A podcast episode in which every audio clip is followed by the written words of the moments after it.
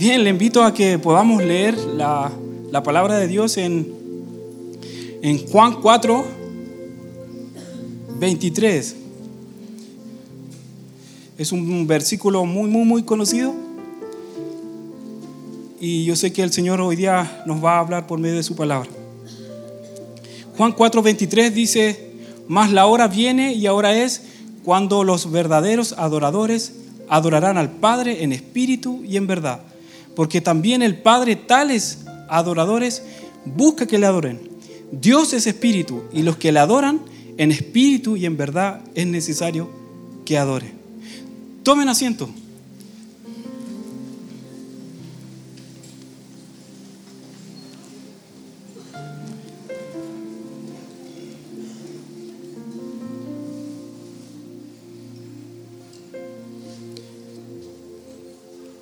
El contexto de Jesús eh, soltando esta revelación acerca de la adoración lo habla a una mujer que la encuentra en un pozo. Todos conocemos la historia.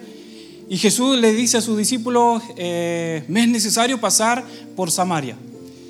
Luego que estaba cansado, eh, se le acerca una mujer, dice a la hora de las 12, o sea, a la hora del mediodía. Se dice que eh, eh, la cultura judía nadie va a buscar agua a la hora del mediodía, sino que lo, van a buscar a la hora de la tarde, porque a mediodía se pega, todo el sol. Entonces da a entender que esta mujer, eh, al ir al mediodía, no se quería topar con nadie. Y en los mensajes que había dado anteriormente, esta mujer no se quería como juntar con nadie, porque cuando Jesús se encuentra con ella, cuando le suelta y le revela qué es lo que estaba viviendo, Jesús le dice, cinco maridos has tenido y el que ahora tienes no es tu marido. Y el Señor con mi esposita eh, nos hablaba en el verano de que esta mujer tuvo cinco maridos y el que tenía no era, eh, no, era no era necesariamente que esta mujer le gustaba estar con los hombres sino que cuando uno lee los textos, el, texto bíblico, en el diálogo que tiene con Jesús, ella se conecta mucho con una paternidad. Es más, le dice, ¿acaso eres tú mayor que nuestro padre Jacob, que nos heredó este pozo? Después dice, nuestros padres adoraron en este monte. Y usted dice que nosotros, eh, que ya no se va a adorar en este monte ni en Jerusalén. Fíjense que esta mujer se estaba conectando con la paternidad. Y una paternidad no, eh, no muy bien impartida de parte, en este caso, de Jacob, porque se entiende que en el, Nuevo, en el Antiguo Testamento Jacob eh, fue un, hijo que no, al principio no se, no, se condujo bien como hijo. Luego el Señor lo redime y le cambia el nombre a Israel. Pero esta mujer se había conectado tanto con esta herencia de Jacob, porque dice, el pozo lo heredaron nuestros padres, ¿cierto? Nuestro padre Jacob estaba tan conectada con esa paternidad que él, ella intentaba buscar esta paternidad en su esposo. Y eso nos hablaba el, Señor en, el verano, que esta mujer tuvo fracasos en el matrimonio porque intentaba buscar la figura paterna en su esposo. Y al no encontrar la figura paterna en su esposo, se divorciaba. La falta de amor la falta de, ser cubierta, la falta de, ser comprendida. Y Jesús en el diálogo, lo primero que hace se conecta con la mujer y le empieza a soltar el Padre. Antes Él no se revela como Jesús, como el Mesías, como el Cristo, sino que empieza a soltar la paternidad del Padre. Y yo quisiera hablar un poquito acerca de cómo Jesús comienza a sanar la figura paterna de esta mujer y luego que eh, comienza a sanar la figura paterna de esta mujer, la conecta con el Padre Celestial, luego Él se presenta. Nuestra ministra nos enseñaba ayer, la ministra Marcela, que Jesús se presentó progresivamente, se reveló progresivamente a esta mujer. Fíjense que Jesús cuando le dice en el diálogo, si conocieres el don de Dios y quién es el que está, te está pidiendo agua, en el contexto era que, vuelvo a decir, Jesús estaba en el pozo y él tiene sed y le pide agua a esta mujer. Y la, mujer le dice, pero ¿cómo tú siendo judío? Y identifica que Jesús es, judío. fíjense, Jesús, aún sin hablar, esta mujer identifica que este hombre es judío. ¿Por qué? Y nuestra ministra nos enseñaba ayer de que era por la vestimenta. La mujer samaritana identificó, e, este no es samaritano, es judío por la vestimenta. Eso quiere decir que nuestras vestimentas también hablan de nosotros, de cómo nos vestimos. Y siempre debemos honrar ahora con nuestra vestimenta, en lo natural, eh, honrar a nuestro Señor. Pero aquí se está refiriendo también la vestimenta de la gracia, de estar cubiertos por la gracia del Señor. Y nosotros necesitamos estar cubiertos por la gracia, porque todos tenemos una desnudez. Y cuando vamos a la intimidad y vamos a la oración, hay alguien que nos revela y nos muestra nuestra desnudez. Pero ante el, ante el público, Jesús nos abraza con la gracia y no nos expone nuestra desnudez. Entonces esta mujer se estaba conectando con, eh, con Jesús y, le, le, ve la vestimenta. Fíjense, le dice, ¿cómo tú siendo judíos? Aquí es muy importante también, mis queridos. Jesús nace de, de Israel, del pueblo judío. También hay que orar por nuestros hermanos y por la tierra de Israel. El Señor, la palabra dice que todo el que bendice a Israel será bendito y todo el que maldice a Israel será maldito. Daniel habla de que Israel, Jerusalén es la ciudad del gran, rey, es la ciudad santa. Y algún día, mi querido, en el segundo regreso de nuestro Señor Jesucristo, cuando Él pise el monte de los olivos, Él reinará en Jerusalén. Entonces, si bendecimos a nosotros, si bendecimos a Israel y oramos por Él, por la paz de Israel, nuestras naciones estarán cubiertas por, por esa oración, porque tiene promesa. Entonces, si oramos por Israel, nuestra nación, en este caso Chile, Venezuela, Colombia, Perú, recibirán la promesa que fue soltada. Entonces, oremos. Entender también de que eh, hay judíos que no se portan muy bien, pero eso no significa que todos sean iguales. Nosotros también acá vivimos en nuestro país y, y vemos algunos que no se portan muy bien, algunos líderes que gobiernan y no se portan bien, pero eso no significa que todos seamos iguales. ¿Me explico? Bien.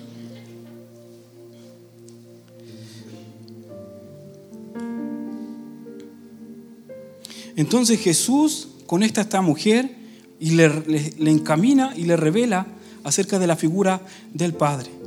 ¿Por qué eh, yo mencionaba eh, la figura paterna? Porque eh, fíjense, Jesús le está enseñando y le revela acerca de la adoración a esta mujer. Se dice en la historia de que los judíos con los samaritanos no se llevaban entre sí. Es como los de la U y el Colo, así. no se llevaban entre sí.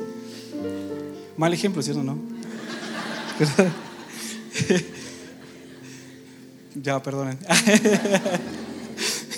no se llevaban entre sí. Pero fíjense que Jesús, aún con su amor, eh, y esta mujer, mujer samaritana, los judíos no la miraban bien. Se dice que los samaritanos hoy en día son el pueblo palestino. Y los judíos eh, mirando en menos a, los samaritanos. Fíjense que Jesús le suelta la revelación acerca de la adoración. A una mujer que no había ido a un culto de adoración, no vino a CFC, no fue a estudiar cancio, sino que se encontró con Jesús. Aún así, fíjense, el amor y la gracia que le revela a una persona que era mal mirada. Cuidado nosotros con mirar en menos a alguien, porque puede ser que esa persona Dios le haya revelado algo y que nos va a bendecir a nosotros. Jamás mirar a alguien debajo de nuestros hombros, porque puede ser que algún día podamos estar comiendo de la revelación que Jesús le soltará. Nos enseña de humildad, y fíjense que Jesús con esta mujer samaritana le dice, si conocieres el don de Dios y quién es el que te pide, dame de beber, tú le pedirías, dice.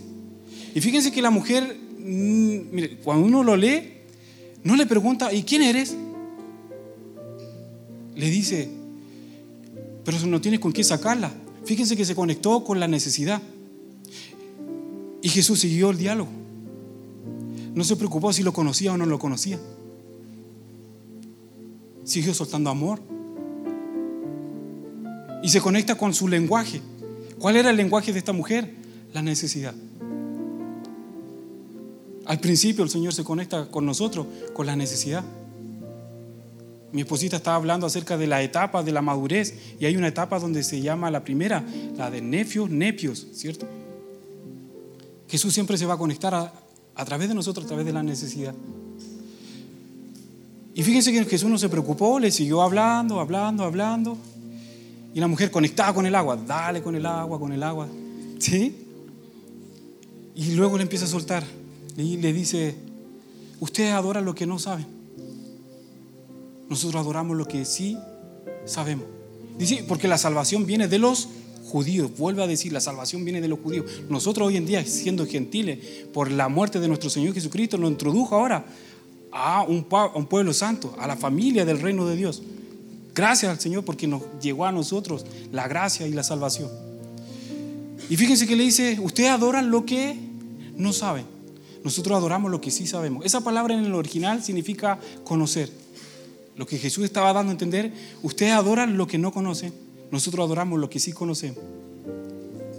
Y la mujer se conecta con diciéndole, entonces, ¿nos vamos a adorar en, en el monte ni en Jerusalén? Claro, y él le dice, no, Jesús. Porque estaba dando a entender de que hoy en día el adorador ya no sería en un lugar físico donde era el templo. Hoy en día el templo, ¿dónde está? Aquí. Nosotros somos el templo del Espíritu Santo. Y hoy habita la presencia en nosotros. Y Cristo está en nosotros y el Espíritu Santo. Y dice la palabra que hoy día, por medio de la sangre de Jesús, podemos entrar libremente al lugar santísimo. O sea, a la presencia de Dios. Usted porta la presencia de Dios, mis queridos.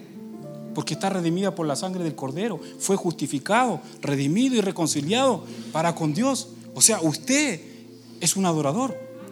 Y cuando se habla de adorador no se está refiriendo a la música necesariamente. La música es parte de, la expresión del adorador, pero el adorador, ¿sabe? La palabra adoración significa en, el original, se llama proscunete o proscuneo, que significa ser postrado, un hombre postrado. Puede ser que nosotros en nuestro exterior no estemos postrados, ahora estamos yo estoy parado, pero mi interior está humillado y está postrado.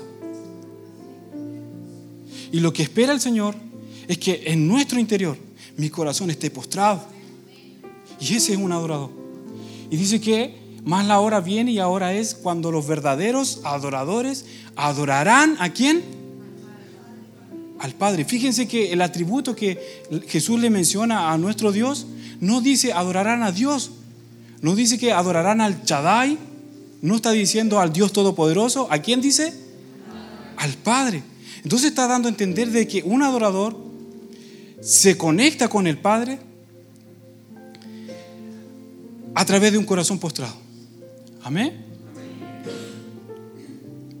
Le voy a pedir al Mate que me ayude con, con una ficha que le había pedido. El Espíritu Santo nos, enseñaba con mi esposita de que eh, ese texto bíblico nos decía que el Espíritu que nos, lo pusiéramos de esta manera. Dice, más la hora viene y ahora es. Fíjense, más la hora viene, está hablando en futuro, más la hora es. Está hablando en tiempo presente. Cuando los verdaderos adoradores adorarán al Padre. Mis queridos, en nuestro tiempo presente, en todo tiempo, de hecho vivimos siempre en nuestro tiempo presente, somos adoradores. O sea, estando aquí, usted es un adorador.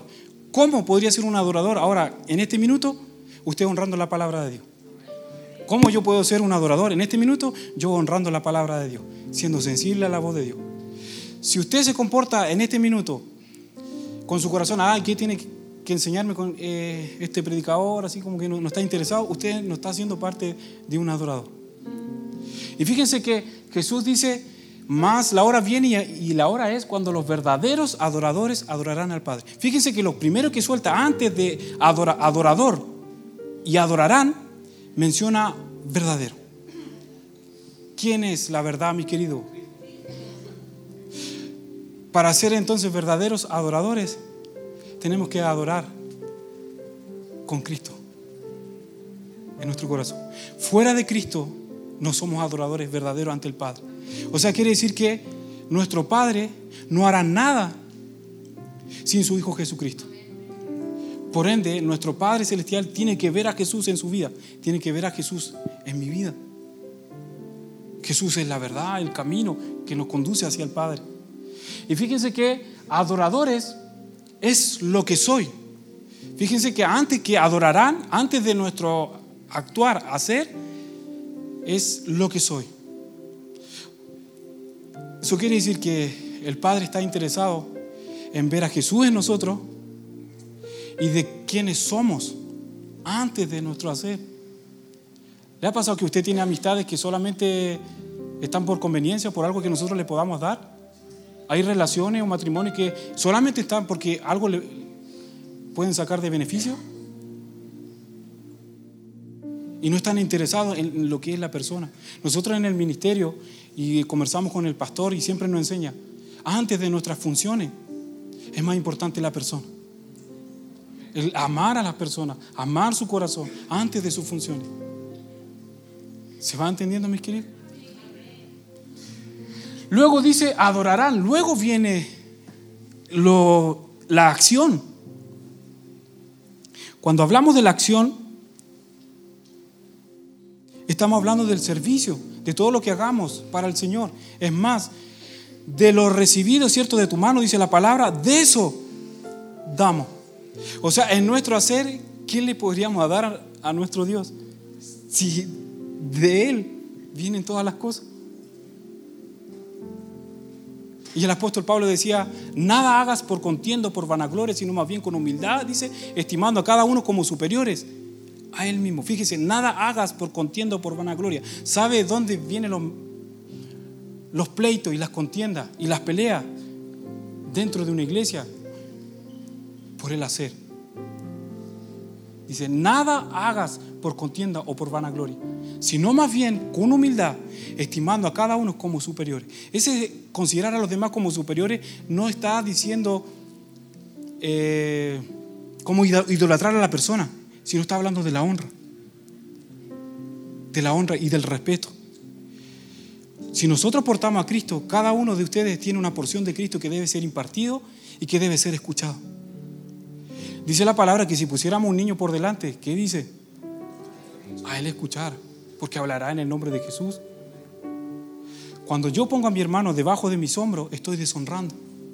Y dice Proverbio que antes de la deshonra es el espíritu de altivez.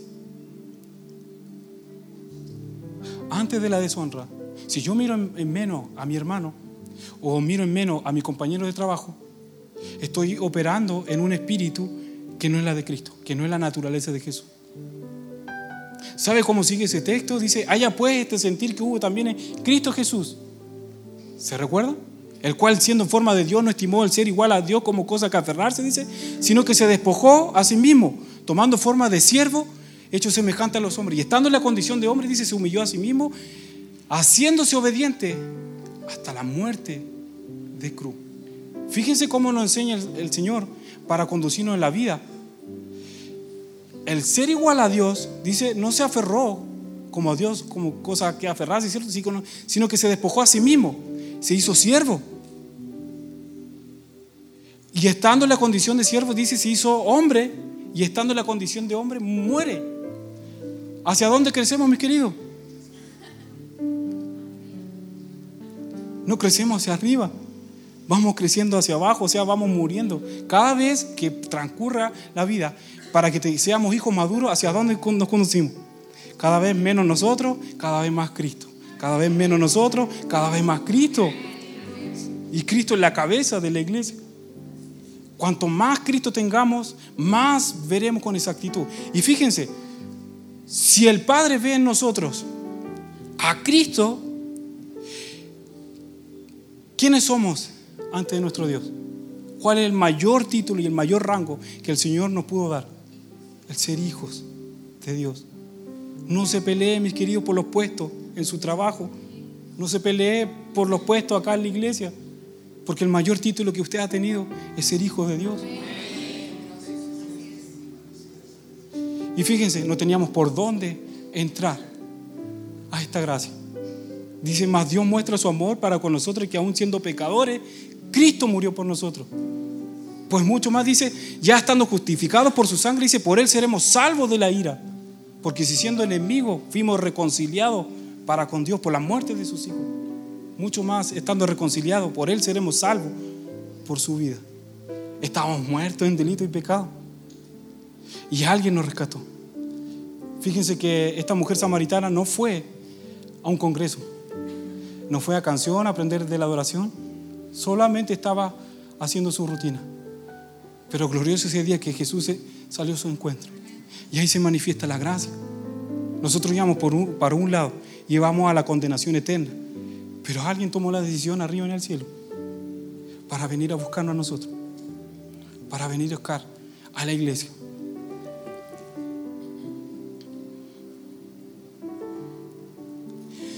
Si sé quién soy en, en Cristo, en Dios, el Padre está buscando, ¿cierto?, a Cristo en mi vida.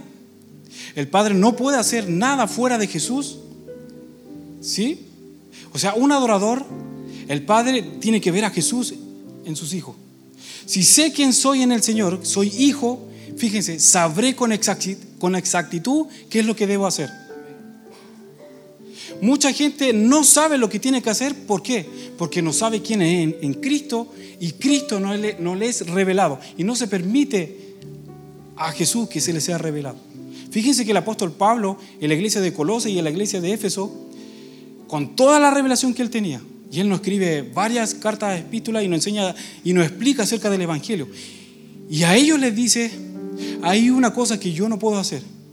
Hay cosas que sí se aprenden en una predicación. Hay cosas que sí se aprenden en una enseñanza, en una maestría. Pero hay otras cosas, decía el apóstol Pablo, que tengo que orar. Y él ora y dice, oro y ruego al Padre que les dé espíritu de sabiduría, dice, y revelación en el conocimiento de Él. ¿De quién? De Cristo. Para que sus ojos de su entendimiento sean alumbrados, para saber cuál es la esperanza de nuestro llamamiento. Fíjense, el llamamiento de nuestro hacer ¿Hacia dónde deben estar enfocadas entonces nuestras oraciones? De pedir sabiduría, no sabiduría humana, no sabiduría del sistema, sabiduría de lo alto. ¿Para qué? Para comprobar quién es nuestro Señor.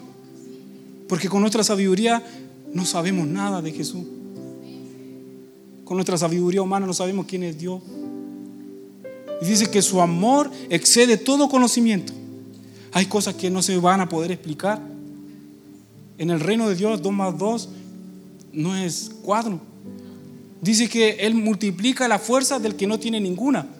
Yo le hago la pregunta, ¿dos por cero cuánto es? Cero. ¿Y dos por mil? Perdón, eh, ¿cero por mil? Cero. Y dice el Señor que multiplica la fuerza del que no tiene ninguna. O sea, el Señor está multiplicando en cero y lo multiplica. O sea, la lógica del Señor no tiene lógica. Él es soberano y no se puede explicar. Hay cosas que no se pueden explicar. Hay cosas que sí se deben recibir. Y debemos recibir el amor.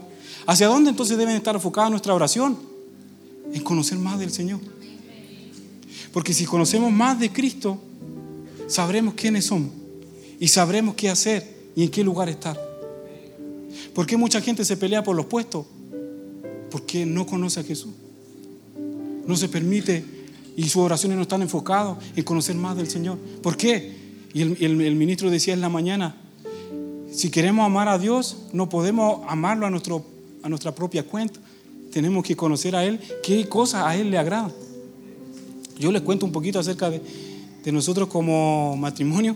Un día yo le pregunto a mi esposa, para sorprenderla, nunca le había conversado de, mi boca acerca de lo que, las intenciones que yo quería hacer para más adelante, quería estudiar algo. Y yo le, digo, estábamos caminando, habíamos ido a tomar tecito, y yo le digo, esposita, si yo estudiara hoy en día, yo estudié música, ¿ya? Estudié música, y yo le preguntaba, eh, si yo estudiara en este tiempo, ¿qué crees tú que yo estudiaría? Yo pensé que me, me diría en la música o, no sé, estudiar en el instituto bíblico con los ministros. Y me dice, astronomía. Y yo la quedo mirando así. Oh, no te lo reveló carne ni sangre. Y de verdad, mis queridos, no les miento. Dios no me deja mentir. Me sorprendí tanto. Porque nunca salió de mi boca la intención de mi corazón. Y vi que, me conocía tanto, porque ha pasado tiempo conmigo. Imagínense nuestro Dios. Si pasamos tiempo con Él, ¿no nos revelará su corazón? Y fíjense que Juan, este discípulo que está escribiendo este texto, se recostaba a los pechos de Jesús. Se decía que era el discípulo amado, se sentía amado. Y el Señor le empieza a soltar revelación, revelación tras revelación. O sea, cuanto más íntimos seamos de nuestro Dios, más el Señor se va a revelar. Conocer entonces es pasar tiempo con el Señor. Amén.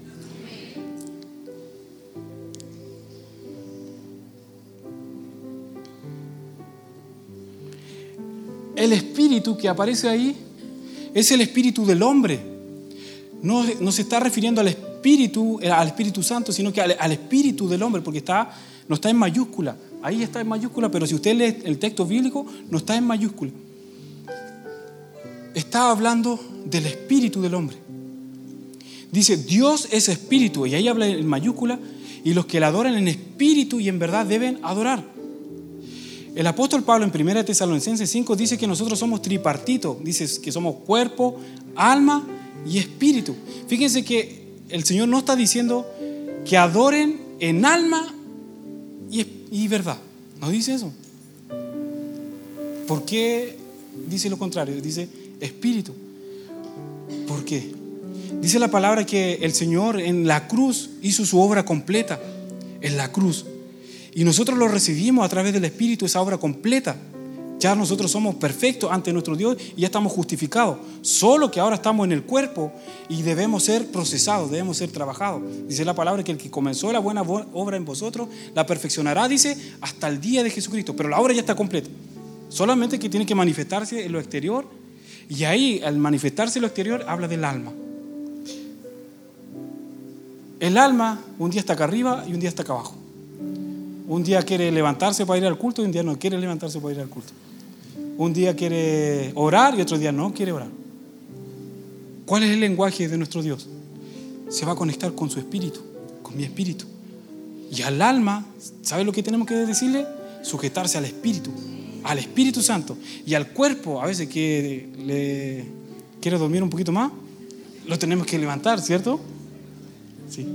El salmita decía, alma mía, bendice a Jehová y no te olvides de ninguno de sus estatutos. Antes decía, y bendiga todo su santo nombre. Dice, alma mía, bendice a Jehová. Pregunta, ¿quién es el que está hablando ahí? Obviamente el salmista, pero de, lo que somos tripartito. Dice, alma mía, bendice a Jehová. ¿Quién está hablando? El Espíritu. O sea, quiere decir que al, al alma le tenemos que decir, alma mía, usted hoy día es domingo, vamos a ir a honrar a nuestro Señor Jesucristo. Al alma y al cuerpo tenemos que decirle, Usted ahora se va a ir a adorar, no se va a quedar en casa cómodo mirando un partido de fútbol. Es chistoso, pero no vamos a transar. Mire, a mí me gusta el fútbol, pero jamás voy a transar algo que es santo por algo temporal. Yo le abro mi corazón, me gusta el fútbol y, Chile está jugando, ¿cierto? Pero jamás vamos a transar lo santo por algo que es un partido. No es, es trascendental, ¿cierto? Sí. Es, temporal. Y el Señor quiere que miremos las cosas eternas. Amén.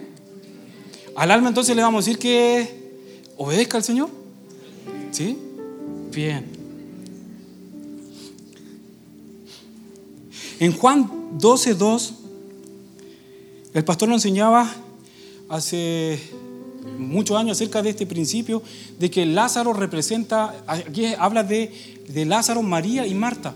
Lázaro representando al cuerpo, eh, María representando el espíritu y Marta representaba el alma. ¿Se recuerdan cuando Marta estaba sirviendo y estaba afanada y turbada? Ahí se refiere del alma, afanada y turbada. Afanada siempre tiene que ver con dos pensamientos. Por ejemplo, eh, tengo, estoy predicando, pero estoy pensando en otra cosa. Entonces lo que estoy haciendo, le estoy dedicando 50% a esto y le estoy dedicando 50% al otro. Eso es afanarse. Siento que yo debería enfocarme el 100% aquí, mi 100%. A eso se refiere el Señor, de que no se afanen, mi querido, de qué cosas van a comer, de qué cosas van a vestir.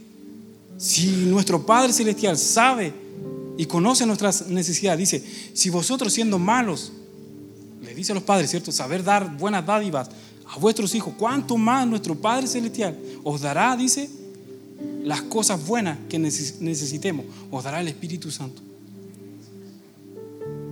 Entonces, Lázaro representa cuerpo, alma, a Marta y María al Espíritu. ¿Sabe lo que le pasó a María? Ella se sentaba a los pies de Jesús.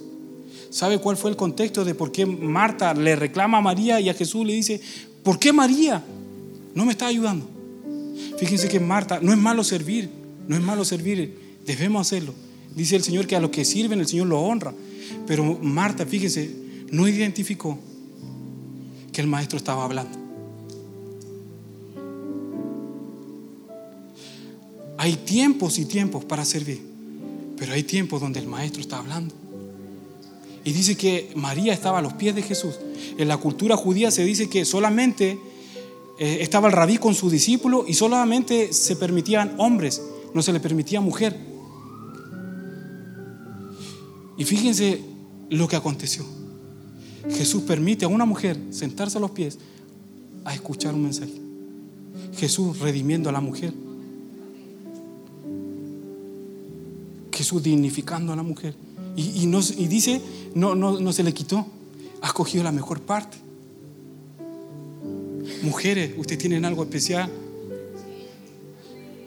Porque los que se acercaron a Jesús, esta misma mujer dice que rompió un alabastro y llenó de perfume de adoración. Se dice que ese perfume solamente duraba entre cuatro días. Cuatro días posteriores de que la mujer rompe el alabastro, corazón quebrantado, estaban crucificando a nuestro Señor Jesucristo. Y Jesús estaba en el Getsemaní. Pregunta, ¿qué olor salía cuando él estaba orando a su Padre? La adoración. La adoración es un corazón postrado. Y toma la decisión voy a hacer tu voluntad, Padre. ¿Qué es un adorador? Jesucristo es el adorador por excelencia. Es hacer la voluntad del Padre, es obedecer a la voluntad del Padre. En el versículo posterior dice, Lázaro estaba a la mesa, Marta servía y María era la que había roto el perfume de alabastro. ¿Qué quiere decir esto, mis queridos? A Lázaro, nuestro cuerpo, tenemos que sentarlo a la mesa a comer. A Marta tiene que servir. Y tiene que tener un María, un corazón postrado. Cualquiera de esas tres que comienza a faltar, comienza a ser incompleto ante los ojos del Señor. Si usted no sienta a Lázaro a comer a la comida, si usted no sienta a Lázaro, se va a empezar a desnutrir. Si usted no lleva a María a, postrarse, a tener un corazón postrado, su corazón se empieza a elevar, altivo, y dice que Dios, al altivo, Dios lo mira desde lejos. Y el servicio. El Señor quiere que nosotros le sirvamos. El Señor le dio cualidades a ustedes, le dio talento, le dio dones. Deben ser trabajados, mis queridos.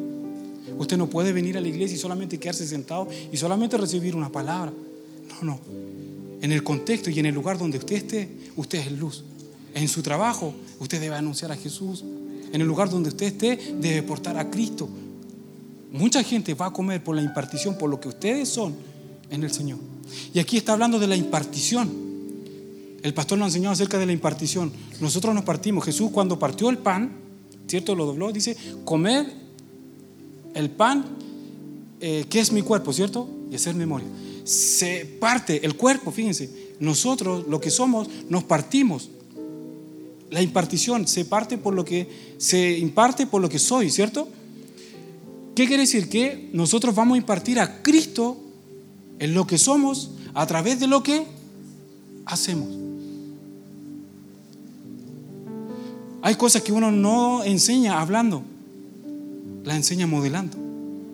Uno ve a alguien, ah, este tiene de Cristo, está impartiendo a Cristo. Le hago la pregunta, mire, está el maestro Alexis, ¿cierto? Nuestro amigo. Lo que él está haciendo, ¿cierto? Está tocando melodías, ¿sí? Está haciendo melodías. ¿Cómo son las melodías? Bonitas.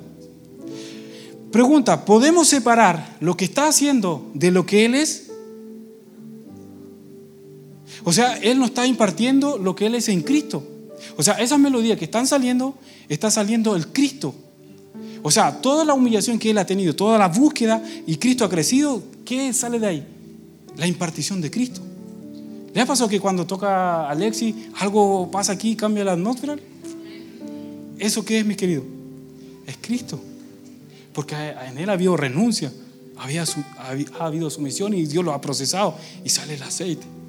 Entonces, vuelvo a decir la, la pregunta. ¿Podemos separar lo que está haciendo con lo que Él es?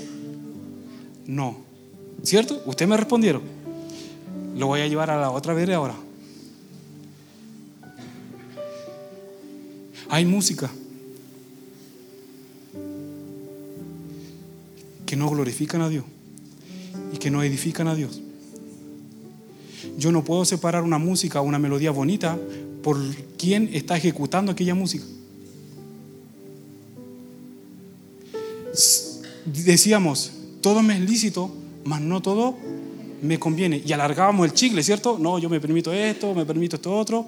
Pregunta, ¿quién decide todo me es lícito? ¿Lo decidimos nosotros? ¿O el Espíritu Santo que ahora habita en nosotros?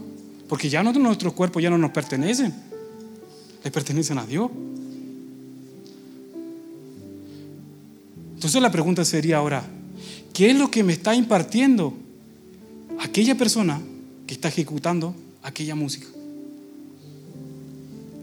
Mis queridos, si esa persona no tiene a Cristo, ¿qué nos van a impartir?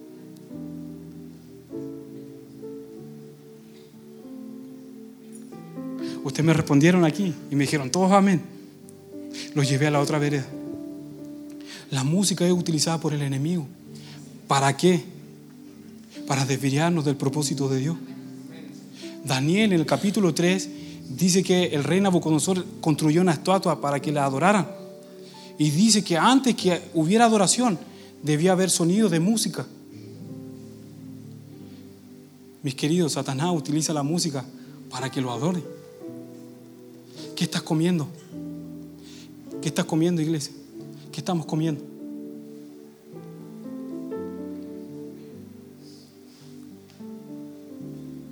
¿Qué estamos comiendo? ¿Por qué no sabemos lo que tenemos que hacer en el reino?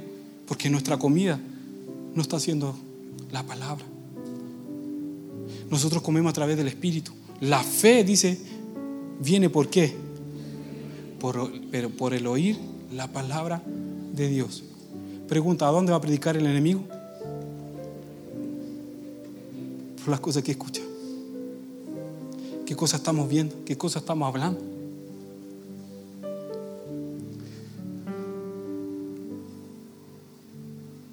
Y fíjense que este texto lo encierra todo Jesucristo. Jesucristo es la verdad. Por ende tenemos que llenarnos de verdad. ¿Por qué le hablo acerca de la música? Miren, yo estudié música. Y un día yo le pregunté al Señor por qué tenía pensamientos que me desviaban del propósito de Dios. Cuando uno va a la oración, el Señor nos conduce y nos dice, esto es lo que quiero hacer, nos habla. Y de repente tenía otros pensamientos. Y yo le decía, Señor, pero ¿por qué pienso de esto, no sé, acerca de mi trabajo y quiero ir para allá y para acá? Y cuando yo voy a la oración, ahora tú me vuelves a reenfocar donde me habías dicho. ¿Por qué ahora pienso eso? Y el Señor me dice, revisa qué comida estás comiendo.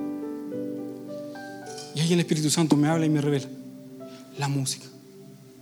Y me di cuenta que cada vez que escuchaba música que no glorificaba a Dios, que no bendecía a nuestro Dios, comenzaba a tener pensamientos que me direccionaban a otro camino. Muchas veces nos equivocamos, mis queridos, en nuestras decisiones, en nuestra conducta, por falta de comida. Y el Señor quiere que nosotros seamos un pueblo que comamos su palabra, que honremos su palabra. ¿Dónde vamos a tener palabra? En la intimidad. la intimidad. Nos vamos a examinar, mis queridos. Vamos a, recibir, vamos a revisar nuestro alimento. Porque ¿saben qué? Lo que somos lo vamos a estar impartiendo. A veces le decimos a nuestros hijos, ¿por qué no hacen caso? Y le enseñamos a que sea obediente, pero hay una impartición. Que no se enseña solamente diciendo, se enseña viviendo. Jesús redima a esta mujer samaritana. Fíjense, cinco maridos has tenido y el que ahora tiene no es tu marido. Y el Señor le revela y comienza a sanar su corazón. Le da nueva oportunidad. ¿Sabe a quién representa esta mujer? A nosotros. Porque antes del Señor nosotros estábamos divorciados. Nosotros éramos infieles. Estábamos muertos en delito y pecado. Y el Padre le da permiso a Jesús. Esa mujer representando iglesia. Fíjense el amor del Padre. Y yo no lo entendía y no lo comprendía. ¿Usted le diría a su hijo que se casara con una niña que ha estado cinco veces en matrimonio? ¿Usted le diría a su hijo que se case? No. Miren el amor del Padre. El Padre sí lo hizo. ¿Usted le diría a su hijo que se case con una infiel?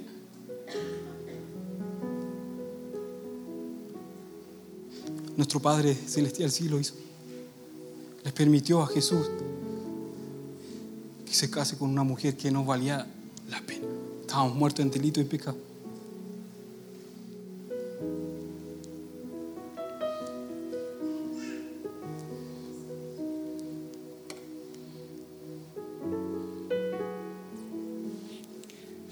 ¿Usted se permitiría a su hijo dejarlos desnudos en una cruz? ¿Se permitiría eso siendo padre? O a la persona que más ama, la permitiría desnudarse en la cruz. Nuestro Padre se permitió por amor a nosotros. Nos explica el amor. Nos explica. El amor tenemos que recibirlo. Jesús ha hecho esto por nosotros, mi querido. Nos ha redimido, nos ha sanado, ha comenzado a limpiar nuestras heridas, nuestro corazón, nos ha limpiado de toda suciedad. ¿Usted se permitiría que su, hijo naciera en un establo? Nuestro Dios sí se permitió. Y a veces nosotros somos tan mal agradecidos que reclamamos por lo que tenemos. Nuestros hijos han nacido en buenos lugares. El amor del Padre, fíjense, con su Hijo.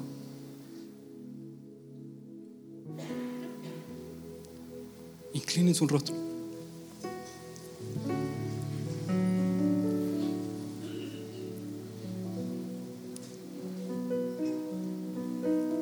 Señor, no hay manera de comprender tu amor tan grande. Solamente lo podemos recibir.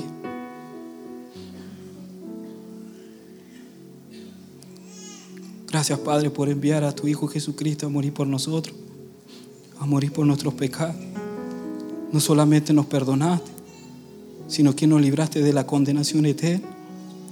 Y no solamente nos justificaste, sino que nos reconciliaste para volver a entablar un diálogo contigo. Y hoy en día nos has redimido y nos has hecho hijos.